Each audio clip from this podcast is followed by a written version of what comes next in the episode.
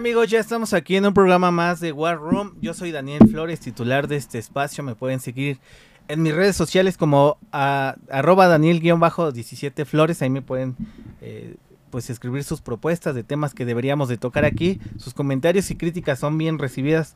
Hoy vamos a tocar este tema de los vapers, sobre todo del anuncio que hizo Andrés Manuel López Obrador, pues esta ofensiva, por así llamarlo, del gobierno federal que lanzó en contra pues de este sector. También la COFEPRIS ya también se pronunció sobre pues los químicos, de acuerdo sus estudios que ha mencionado y pues los riesgos. Vamos a tocar pues los mitos y las realidades de lo que conlleva los vapeadores, que ha sido uno de los sectores que también ha crecido en los últimos años.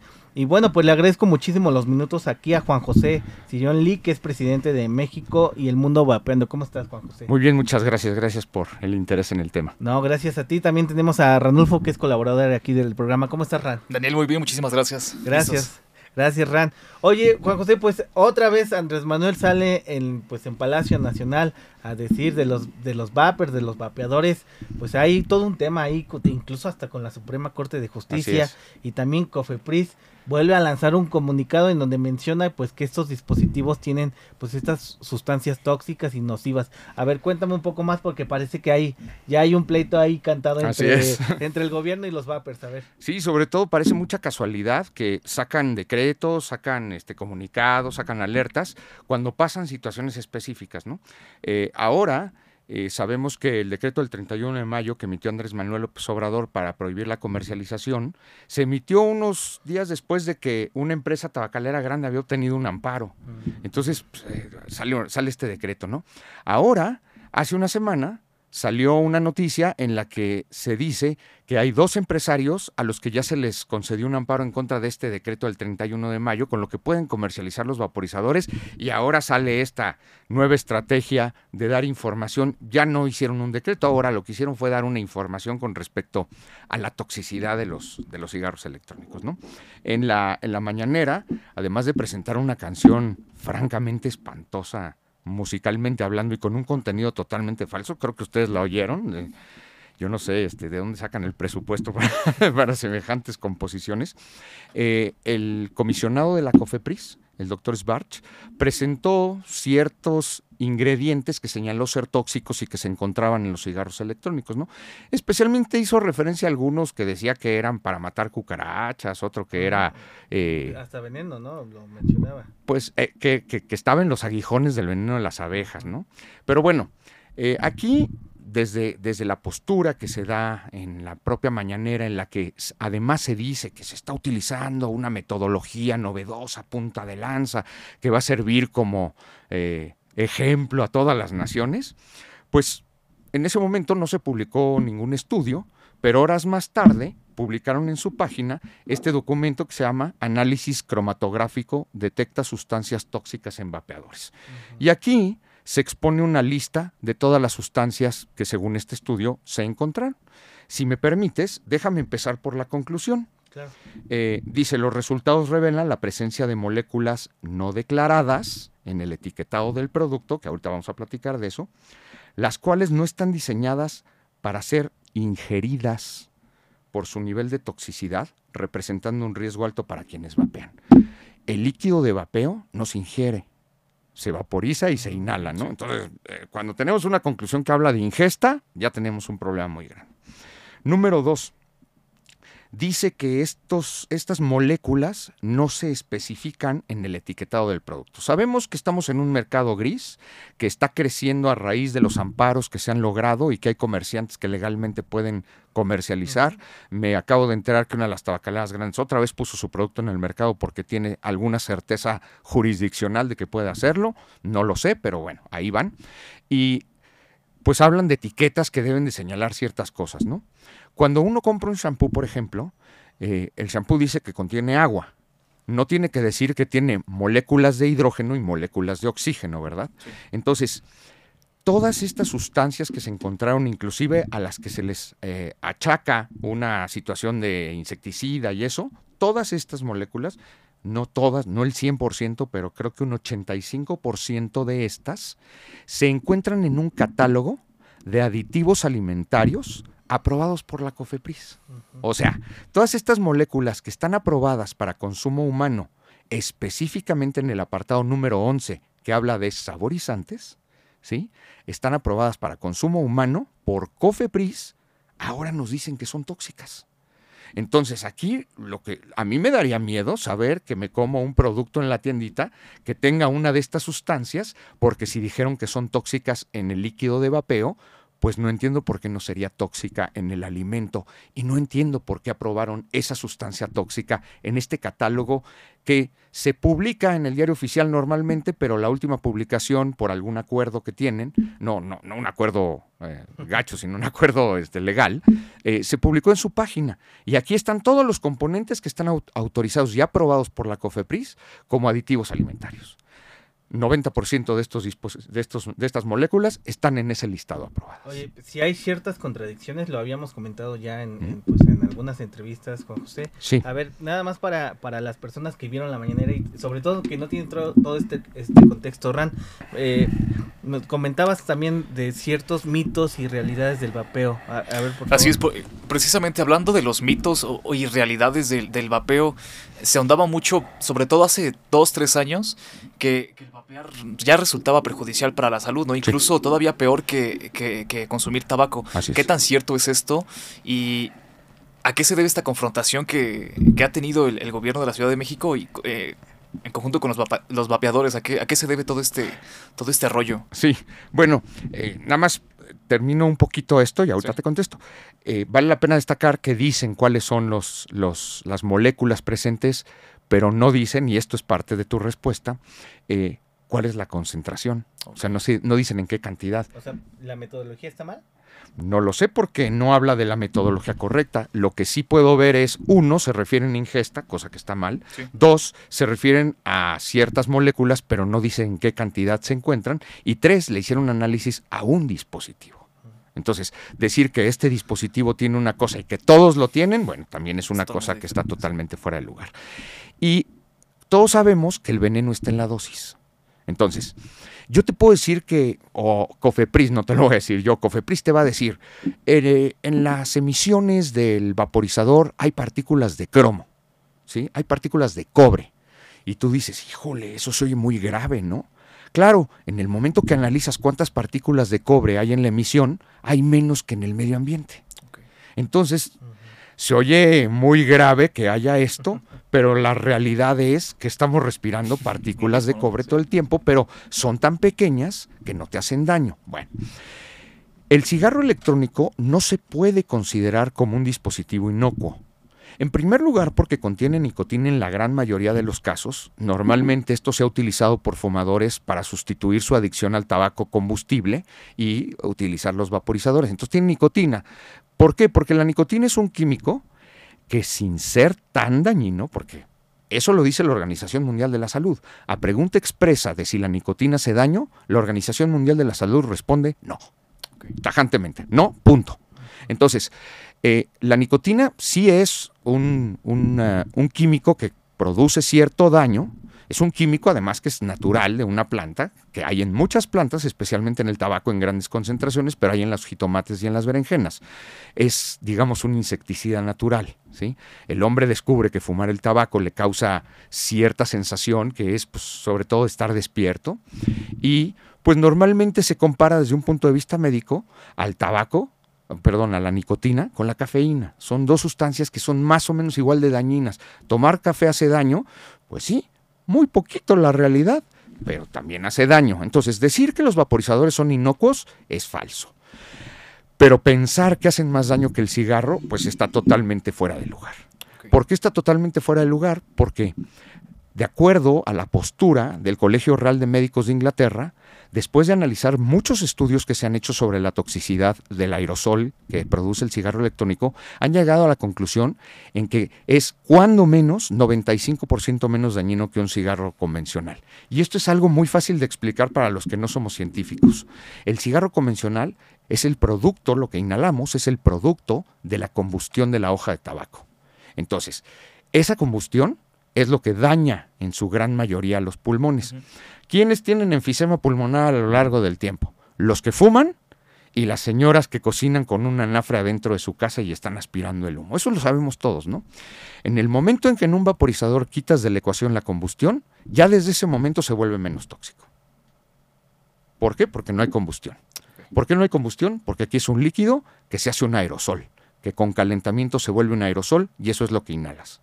¿Sí? Entonces, pensar que esto es más dañino, imposible. Igual de dañino, prácticamente imposible claramente es mucho menos dañino y eso está demostrado en todos lados. Inclusive eh, eh, solamente en México tenemos esa discusión de si hace más daño o no.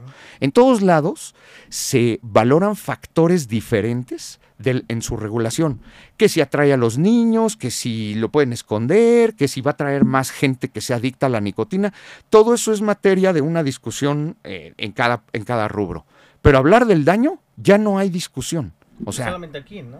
Sí, pero bueno, porque aquí inventan toda la información. Si la misma si las mismas sustancias que aprueban para la comida las cambias a un líquido de vaporizador y dices que si las ingieres son tóxicas, a ver, explícame cómo estuvo eso, ¿no?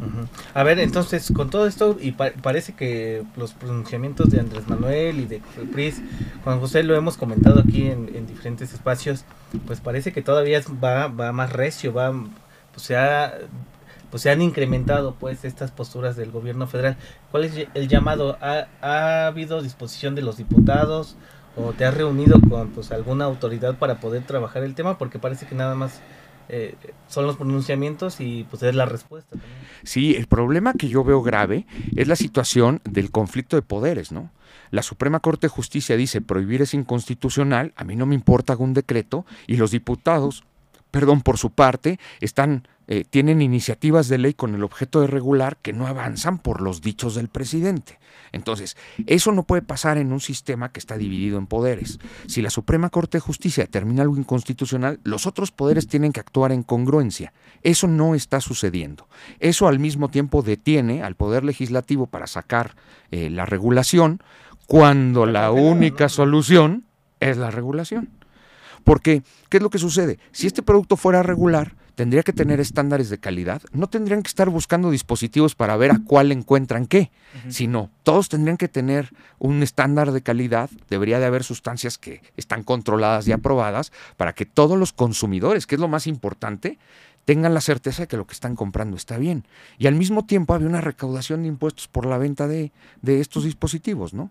¿Qué pasa con el mercado en el, en el que estamos? No es un mercado 100% ilegal, porque si hay gente que tiene amparo, puede comercializar con su amparo y ellos lo hacen de manera legal. Entonces tenemos gente con amparos que comercia legalmente, tenemos gente que comercia ilegalmente, tenemos gente que fabrica líquidos sin controles de calidad, aunque la gran parte de la industria mexicana del vapeo ha estandarizado controles de calidad europeos y americanos para que los líquidos aquí estén en buenas condiciones. Pero todo eso de la autorregulación, si bien está, está bien en nuestras condiciones, no debería de ser. Debería haber una regulación que determine en qué condiciones se puede comercializar, que al mismo tiempo el Estado capte recursos y que se proteja al consumidor de las sustancias que está consumiendo. Oye, la única ruta entonces que son de momento los amparos. Así es. este, y también ya les fueron a incluso hicieron una clausura simbólica, en Coffee pero así es. Pues parece que al menos en este gobierno va a seguir esta campaña en contra de los vapeadores. Son, son solamente los amparos y cuántos son Ahorita, de acuerdo a los medios, hay dos sentencias de amparo concedidas a favor de dos comerciantes en dos juzgados diferentes, que también vale la pena destacar. Entonces, eh, yo tengo conocimiento de que cuando menos deben de andar ahí en, proceso de ser resueltos aproximadamente 200 amparos. 200. Sí, entonces, eh, ¿qué es lo que va a suceder? Pues otra vez vamos a, llegar al punto en el que estábamos antes, ¿no? Pues sí, el decreto prohíbe, pero los que tienen amparo pueden seguir comercializando, ¿sí? Y otra vez una situación en desventajas en el mercado, hay quien tiene amparo y comercia legalmente, hay quien sigue comerciando sin, sin amparo de manera ilegal, por decirlo de alguna manera. Y el otro problema grande es que este gobierno está utilizando nuestras instituciones como medida de presión como ustedes se enteraron, se hicieron una gran cantidad de, eh, operativos por parte de la COFEPRIS para cerrar las tiendas de vapeo. ¿Qué sucede? Una tienda de vapeo podrá estar irregular, pero por lo menos está a la vista del público, se puede rastrear, sabemos dónde. Lo que están haciendo es arrojar al mercado totalmente negro este producto y eso es lo que puede ocasionar que en determinado momento un bajo control de los líquidos haga que haya alguna persona con alguna enfermedad. Déjenme aclararles una cosa. Hace un par de meses solicitamos al Instituto Nacional de Enfermedades Respiratorias, por medio del INAI, que nos proporcionara la información de cuántos casos tiene derivados del uso de vaporizadores de enfermedad grave o muerte. ¿Y cuál creen que fue la respuesta? Ninguno. Cero. ¿Sí? Otra cosa que también quiero comentarles, el decreto del 31 de mayo se fundamenta, se basa en la parte de la exposición de motivos, en la existencia de metales pesados en el líquido de vapeo, junto con acetato de vitamina E. Y dicen que estas sustancias, al ser peligrosas, justifican la prohibición que hizo el presidente en el decreto. ¿Y qué creen que pasó con el estudio que hizo la COFEPRIS? No encontraron acetato de vitamina E y no encontraron metales pesados. Pues pareciera que ah, también la metodología de los estudios pues, ni siquiera es la más rigurosa. Y, eh, y lo peor es que están diciendo que estos estudios son una cosa a punta de lanza, cuando una cromatografía es un proceso industrial que se usa desde los años 80. O sea, ¿dónde está lo novedoso? ¿Quién sabe? Que hayan encontrado partículas específicas que son las que componen los saborizadores, no tiene nada de novedoso. En Europa las pruebas han encontrado eso. Por cierto, al no decir la dosis, no se sabe la toxicidad. En los estándares europeos, cualquier sustancia que está abajo del 0.1% de concentración no se tiene que reportar, o sea, ni siquiera se tiene que reportar, porque se considera que es una traza que no causa absolutamente ningún daño. Entonces aquí posiblemente algunas de estas cosas estaban abajo del 0.1% y aún así las están reportando sin decir la concentración para decir que tienen además del uso de los vaporizadores, alguna otra cosa. Específicamente es el linalol, que es el que dijeron que sirve para matar cucarachas. Eh, según nos decía una experta en registros sanitarios de vaporizadores en España, Carmen Skrig, nos decía, eso cuando se ha llegado a encontrar está bajo del 0.01%. ¿sí? Entonces, es una cosa totalmente irrelevante que además está aprobada en la lista de aditivos como algo seguro para el consumo humano y que se pone como una cosa que mata cucarachas cuando además tiene usos inclusive alimentarios. Oye, pues gravísimo el, tema, sobre todo porque pues pareciera que hasta es cada cierto tiempo que sale Andrés Manuel a, decir y luego la COFEPRIS y bueno, ya, ya, hasta hablamos también de Hugo López Catel. Ya para ir cerrando, Juan José, ¿tienes algún otro comentario, Rand, sobre todo? Rápidamente, es evidentemente la, es evidente la, contradicción que existe ¿no? en el estudio realizado, pero me parece curioso sobre todo la calidad de ciertos eh, vapeadores y, o sea, ¿qué tanto influye esta calidad? ¿Qué tanto influye el que, el que se, se, consuma un producto barato a uno relativamente costoso? Eh, si hay un daño perjudicial ahí a la, a la, salud, ¿es, este, es de cuidado de, de alguna forma consumirlo o no? ¿Qué hay al respecto? Sí, fíjate que el precio no influye mucho. Eh, ¿Por qué no ha habido ninguna muerte en México relacionada con los vaporizadores? Por una sencilla razón, los ingredientes que se utilizan son ingredientes, por decirlo de alguna manera, muy nobles. Entonces, aun cuando agarren una glicerina de mala calidad, mientras sea glicerina vegetal, ¿verdad? Porque si en vez de glicerina le pones glicerina sintética, bueno, es otra cosa que totalmente diferente. Pero aun cuando sea de muy mala calidad, lo primero que se detecta es el sabor del líquido. Cuando tiene ingredientes de mala calidad es muy notoria la diferencia del sabor. Pero aún así, no pasa nada. ¿Por qué? Porque este, este tipo de sustancias que se declaran tóxicas, sí, son tóxicas, pero en cantidades mucho más grandes y a lo largo de un periodo de tiempo muy largo. Si, si yo tomo arsénico, me muero de inmediato, ¿sí? Eh, pero si fumo, me tardo 25 años en enfermarme. Ahí nos podemos dar cuenta de la comparación del nivel de toxicidad. Tiene que ver con la concentración y la exposición en el tiempo. Ninguna de esas dos cosas está aquí.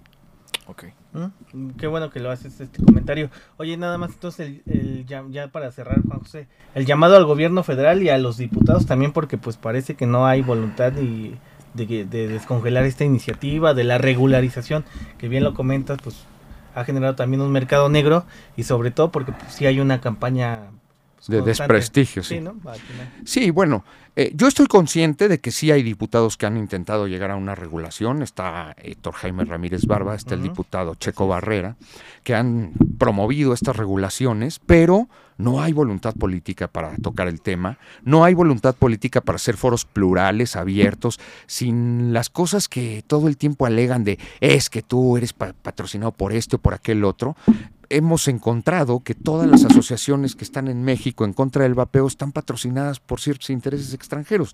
Entonces, en vez de pelearnos de quién patrocina a quién, lo que tenemos que hacer es sentarnos a ver la evidencia científica para que los diputados con información precisa y correcta estén en posibilidad de tomar una, una buena decisión. Posiblemente, si López Gatel no mintiera con esta información al presidente, el presidente tendría una decisión distinta. Cuando uno se asesora con alguien que no le dice la verdad, lo, lo orilla a tener opiniones que no necesariamente se acercan a la verdad. Y pues basta ver lo que está sucediendo en Inglaterra, donde cada año se publica un estudio en el que se afirma que decenas de miles de ingleses han logrado fumar con esta tecnología y han salvado sus vidas, lo afirma el gobierno. Entonces, ¿el gobierno de Inglaterra miente? ¿Uno de los sistemas más robustos de salud del mundo mentiría y afectaría a su población? Pues yo no creo. Ah, pero los intereses personales de la gente que está en el gabinete, esa sí puede ser que no necesariamente estén diciendo la verdad. Es diferente, ¿no? Pues un tema que nos va a seguir dando de qué hablar. Sí. Ojalá, digo, ya invitamos a varios diputados, José, aquí y pues por cuestiones de agenda no han podido venir. Te agradezco muchísimo los minutos. Al contrario, muchísimas gracias. Eh, digo, eh, ojalá te podamos tener más adelante para ver cuáles siguen siendo los pronunciamientos del gobierno federal. Claro que sí. Este, te agradezco muchísimo. También nos mándenos sus preguntas aquí a los vapers, a los que utilizan este tipo de dispositivos, sobre cuál ha sido su experiencia y también, pues aquí le vamos a estar dando seguimiento a este tema. Muchísimas gracias, eh, Juan José, Ranulfo, muchísimas gracias. Esto fue War Room, yo soy Daniel Flores y nos vemos hasta la próxima. Gracias.